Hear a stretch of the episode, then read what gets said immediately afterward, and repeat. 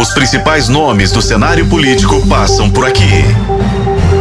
Café com Política. A nossa conversa de hoje é com o deputado federal Reginaldo Lopes do PT. Oi, deputado, bom dia para o senhor, prazer tê-lo aqui. Bom dia, Talita, bom dia, Cíntia. Bom Uma dia, alegria enorme poder conversar um pouco sobre assuntos relacionados a Minas Gerais. E não falta assunto, né, deputado? Não. Vamos falar de dívida de Minas, de regime de recuperação fiscal porque não se fala em outra coisa. E acho que todo político mineiro está voltado para essa discussão desde as últimas semanas e claro essa discussão que precisa estar tá, assim no centro porque é, pode mudar e impactar muito a vida de quem é de Minas Gerais, quem mora em Minas Gerais, daquelas famílias que estão nos ouvindo, nos escutando. Os ouvintes, inclusive, estão mandando várias mensagens aqui, daqui a pouco a gente vai registrar e fazê-las ao senhor.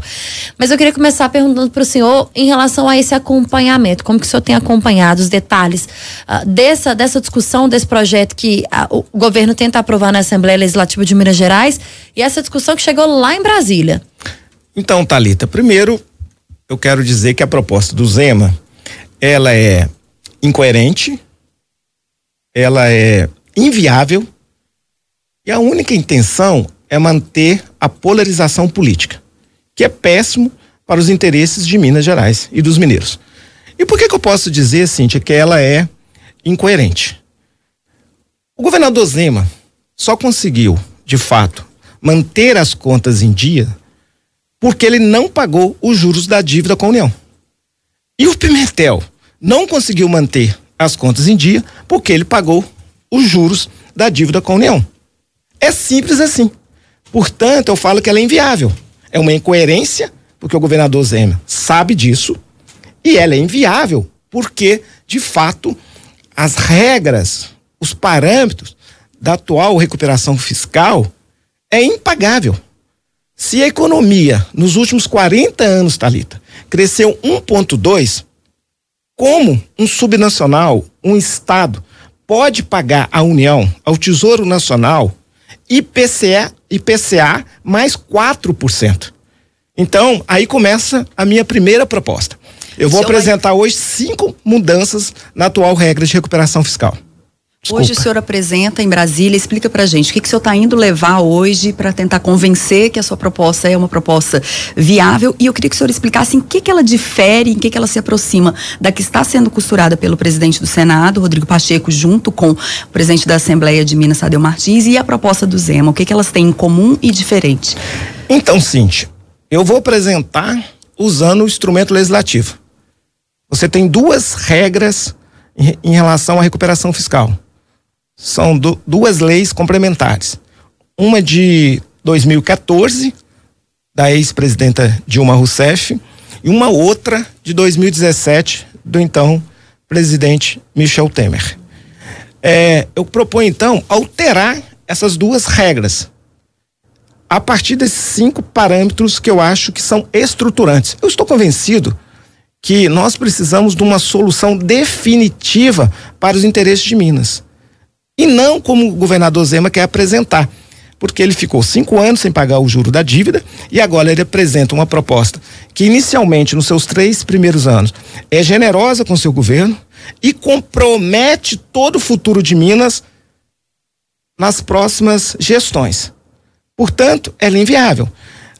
Iniciando uh, os meus cinco parâmetros bem objetivos. Primeiro, é, é impagável, é inaceitável que a União, que na Constituição ela é responsável pelos subnacionais, pelos estados e pelos municípios, pratica um juro que beira a agiotagem. Ou seja, o juro real tem que ser o crescimento do PIB. Porque se o Estado ele tem um crescimento de 1,2 na média nos últimos 40 anos, ele não pode pagar um juro de 4%. Então a minha solução é a, o juro altera essa a, a lei da, dos juros, não do montante da dívida, mas da correção da dívida, para a média do PIB dos últimos cinco anos. Eu poderia ter usado o PIB do ano anterior, mas para não ter sobressalto, às vezes um ano cresce um pouco mais, depois cresce menos, então eu, defendo aplicar a média de cinco anos. Porque a União, o Estado de Minas vai arrecadar o, o que ele tem de crescimento econômico, que o Brasil tem de crescimento econômico. Acima disso, torna impagável a dívida. Tanto que o governador Zema propõe uma solução que depois de 10 anos a dívida sai do montante do valor de 160 bilhões para 210 bilhões. Então é evidente que isso é uma incoerência. A segunda solução que eu trago é o seguinte: é, nós precisamos reabrir o debate do péssimo acordo que o governador Zema fez em relação às perdas da Lei Candir. Fernando Henrique Cardoso que criou esse problema. Em 95, porque ele dolarizou a economia brasileira, um real vale um dólar, e para o Brasil voltar a ser exportador, ele desonerou as exportações do setor primário e do semi-elaborado. Então ele tirou os impostos dos mineiros. E de todos os estados do Rio Grande do Sul, do Rio de Janeiro, os estados que estão quebrados. Como ele não teve coragem, ele teve a oportunidade de fazer a reforma tributária, porque aí sim, eu defendo desonerar a exportação. Agora, como coordenador da reforma tributária, nós desoneramos a exportação. Só tem uma diferença. Nós estamos dando aos mineiros, Talita, o imposto no destino, que é um imposto no consumo, aonde mora o cidadão. Então, Minas perdeu o imposto na origem e não ganhou o imposto no destino. É como se os 22 milhões de mineiros e mineiras, ao comprar, ao consumir um produto que não é fabricado aqui, Minas não recebe o imposto. Então, por isso que eu falo que a União é parte do endividamento de Minas Gerais, que foi criado pela Lei Candir. A Constituição diz o seguinte: você pode tirar o imposto da exportação, da origem. Porém, você tem que dar o imposto no destino. E a União não cumpriu. Não indenizou de forma razoável os interesses dos estados. Portanto, eu estou defendendo que todos os estados que queiram entrar na recuperação fiscal, ela pode e deve receber um redutor do montante da dívida. Porque olha aqui, são duas coisas diferentes. Nós estamos dizendo que o montante da dívida é impagável e que a forma que corrige o montante da dívida, que é a taxa de juros, inviabiliza a quitação da dívida no futuro, inclusive. Pelo contrário, aumenta o montante da dívida. Portanto, eu tenho que ter duas ações. A primeira, aonde eu vou rumar uma alíquota, uma correção, uma, uma alíquota de juros aceitável, que não seja agiotagem, juntamente com a redução da dívida. E aí a redução é baseada na Lei Candir. Eu vou apresentar uma fórmula que, por exemplo, quando o Estado, igual 2022, Minas Gerais arrecadou de receita própria 55 bilhões. Mas de exportação, 250 bilhões. Então, quando nesse ano, no ano vigente, a arrecadação, ela, a, melhor, a exportação for 100% superior à arrecadação, eu defendo um redutor de 2%. Podemos negociar. Então, eu acredito que Minas pode reduzir a sua dívida pela metade e é justo que tenha uma redução do montante da dívida. E aí sim, com a nova fórmula de juros, nós vamos pagar a dívida em 10, em 15 anos. E o senhor acredita que o presidente Lula está convencido, assim, vai, vocês vão conseguir convencê-lo em relação a essa questão dos juros, assim? Por... Qualquer outra solução é uma gambiarra. Eu vou dar um exemplo porque que eu me posiciono contra a federalização das estatais. Inclusive, eu altero o artigo da lei de recuperação fiscal, permitindo, inclusive, é, vender algumas estatais se de fato, depois de quatro anos, Talita, ela não distribuir dividendo para o Estado. Agora, o que, que justifica vender uma estatal, as estatais como Semig, Copaz e Codemig, que gera para o Estado 2,5 bilhões de dividendos. Ou seja, essas estatais não é o problema de Minas, é parte da solução dos problemas de Minas. Por que entregar para a União? É bom dizer, quando a gente fala União, não estou falando. A União não pertence ao presidente Lula. Como o governo de Minas, o Estado não pertence ao governador Zema. O que nós estamos discutindo aqui é compromisso, é coerência com o futuro de Minas. Minas é o Estado da integração nacional. Minas é a melhor síntese do Brasil. E nós precisamos potencializar Minas para potencializar o Brasil. Então, propostas têm que ter ser estruturante para resolver, senão daqui quatro anos nós estamos discutindo novamente esse tema. Então, essas, essas duas diretu, diretrizes, Thalita, com mais três bem rápidas. Eu acho que tem que ter reajuste salarial dos servidores, mas também no limite do crescimento do PIB. Né? Evidente que um Estado não funciona sem serviços públicos. E serviços públicos é contrapartida dos impostos que nós pagamos. E ele tem que ser de qualidade. E para ele ser de qualidade, o servidor tem que ter direito a reajuste, correção da inflação, mais o ganho do PIB. Então, até o limite do PIB. A quarta questão que eu trago para o debate é que se não tem problema usar créditos ativos de reparação de danos, seja do ponto de vista ambiental, seja do ponto de vista humanitário. Porém, o ente que receber, a União, o Estado ou o município, são obrigados a investir nas regiões impactadas e nas pessoas atingidas, que seria um erro, um absurdo você utilizar esses recursos em outras regiões ou em outros estados. Então é evidente que a União ela está autorizada a receber. O governador Romeu Zema poderá utilizar, porém ela será de aplicação vinculante naquelas áreas atingidas e para aquelas pessoas que foram vítimas desse crime. Essa no e a das última, barragens, né? sim. É, e a última questão que eu trago é que é um erro. A lei de 2014 até 2023 dizia o seguinte: é IPCA mais 4 ou Selic. A alíquota que for menor para corrigir o juro. Mas a União cobrou Selic em alguns momentos. Então, quando a Selic era menor ou quando o IPCA mais 4 era menor, não se aplicou. Então também dá para reduzir a dívida em 15%, fazendo a correção da própria lei que a União não cumpriu em 2014. Então também essa é outra diretriz que eu trago para o debate, nesta perspectiva. Então acho que eu falei mais ou menos os cinco parâmetros deputado. que a gente quer trabalhar a nossa projeto de lei. Deputado, e aí o senhor apresenta esse projeto de lei hoje em Brasília. A Cintia fez uma pergunta muito importante sobre o presidente Lula. Ah, presidente Lula, como que os senhores vão conseguir é, convencê-lo? E por que, que a gente traz esse questionamento, deputado? Porque o senhor explica de uma forma muito coerente, inclusive traz aqui os detalhes da Lei Candia, e acho que de forma muito mais clara daquelas que a gente já ouviu até hoje. Essa explicação para o nosso ouvinte, isso é muito importante, deputado. Mas quando a gente fala de política, há os interesses políticos. Nós estamos falando de uma esquerda de uma direita. Uma esquerda que, que hoje é, é quem tem o governo do país e uma direita que hoje é quem governa o Estado. E dois lados que não se conversam, dois lados que não têm contato.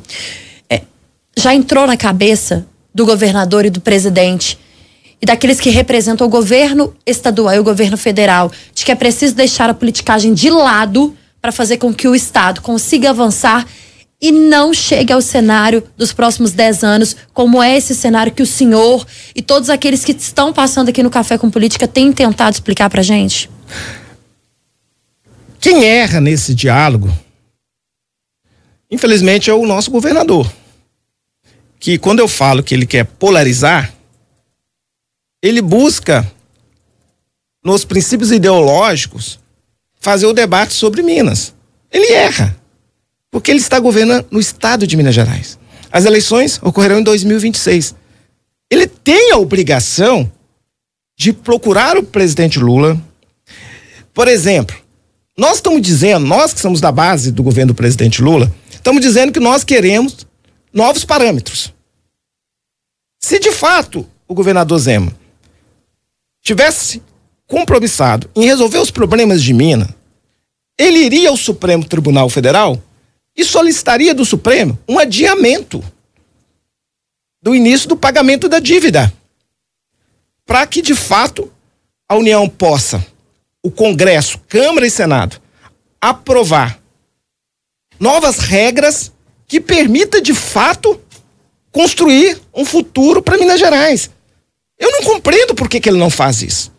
Então, questão... quem polariza é o governador Zema. E ao mesmo tempo ele quer falar mal dos servidores públicos para manter uma disputa ideológica.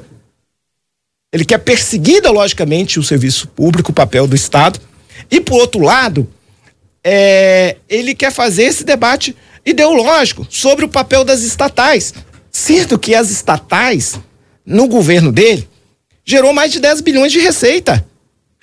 Se não fosse o não pagamento dos juros à União e mais os dividendos estatais, o governador Zema estaria inadimplente na praça, devendo servidores públicos, políticas públicas, os, os subnacionais, os municípios. Portanto, ele tem que ter coerência, ele sabe que é impagável na- nas atuais regras.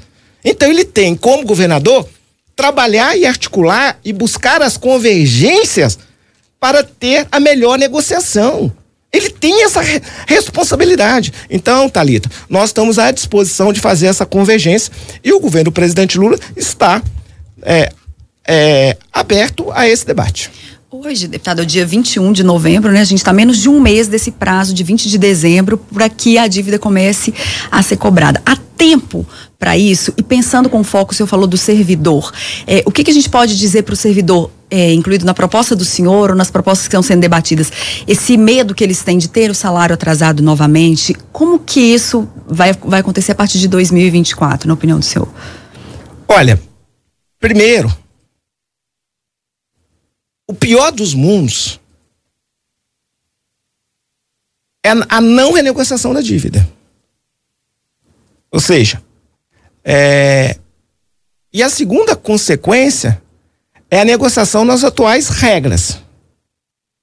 A não negociação inviabiliza que o governo, no futuro breve, é, volta a atrasar pagamento e, e outros serviços mas também a aprovação nessas atuais regras, é, em médio prazo, novamente também teremos dificuldades de honrar o compromisso com os servidores.